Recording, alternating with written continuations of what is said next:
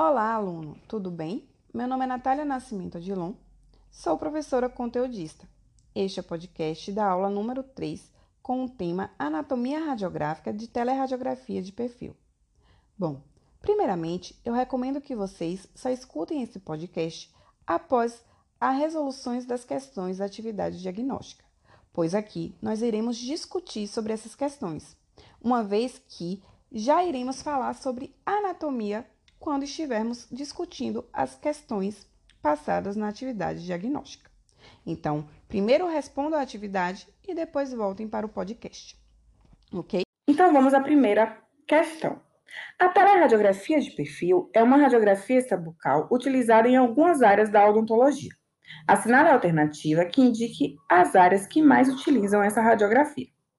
Bom, a tele não é uma das radiografias que é utilizado em todas as especialidades, como por exemplo a panorâmica, mas ela é utilizada na ortodontia para fazer o traçado cefalométrico e na cirurgia ortognática, que faz parte da cirurgia bucomaxilofacial, para ver a relação da maxila com a mandíbula. Então, a resposta da questão é a letra D, cirurgia e ortodontia.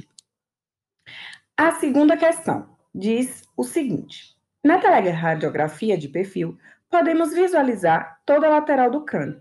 Assinale a alternativa que não corresponda a uma estrutura anatômica visualizada na teleradiografia de perfil. Bom, essa questão é boa para rastrear todas as estruturas que são visualizadas na teleradiografia e assim começar o processo de memorização dessas estruturas. Então vamos lá. Letra A, célula túrcica ou célula turca. Essa estrutura é visualizada na tela. Essa estrutura também é delimitada pelo processo clinóide anterior e o processo clinóide posterior. Então, essas duas estruturas, processo clinóide anterior e posterior, também são visualizadas. Então, a letra B também é uma estrutura visualizada na tela. A eminência articular também é vista na teleradiografia de perfil e o nariz também. Apesar do nariz ser tecido mole, na tela nós conseguimos ver uma leve radiopacidade nessa estrutura e o ocioide, que não é visto na teleradiografia de perfil. Então, a resposta certa é a alternativa E. Questão 3. A cefalometria é muito utilizada na ortodontia. Para se ter resultados confiáveis de uma análise cefalométrica, é preciso ter conhecimento da anatomia da teleradiografia de perfil. Assinale a alternativa que corresponda às imagens radiolúcidas visualizadas na teleradiografia de perfil. Essa imagem também que vai facilitar o entendimento das estruturas anatômicas vistas na tele, porque vamos começar agora a diferenciar o que é radiolúcido do que é radiopaco. Então vamos lá. O seio maxilar é uma estrutura que na panorâmica e na tela de perfil vai ser visto radiolúcido. Na verdade, todo seio, independente dele, vai sempre ser radiolúcido, porque é uma estrutura que é preenchida por ar. Então, sempre vamos ver radiolúcido. A órbita também nós vamos ver radiolúcida.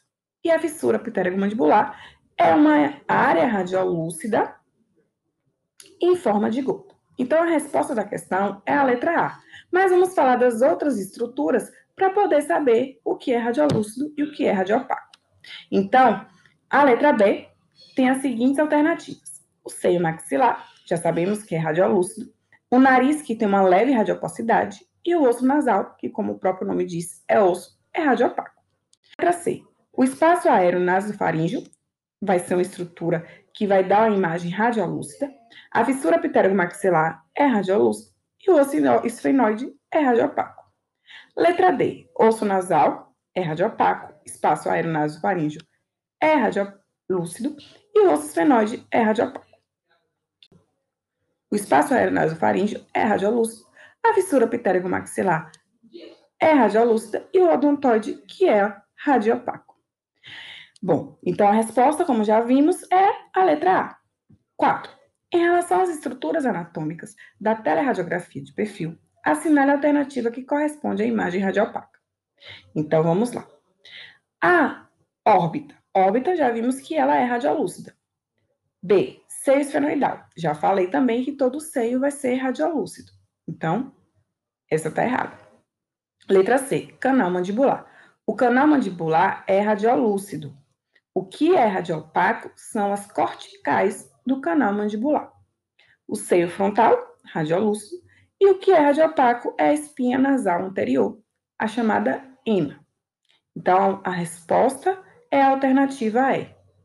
Bom, então, hoje era isso, era o início da discussão da anatomia, para a gente começar a separar as estruturas do que é radiolúcido e radiopaco, porque assim vocês vão ver que vão facilitar a memorização dessas estruturas. Não deixem de ler o texto base para melhor consolidação do conhecimento. Até mais!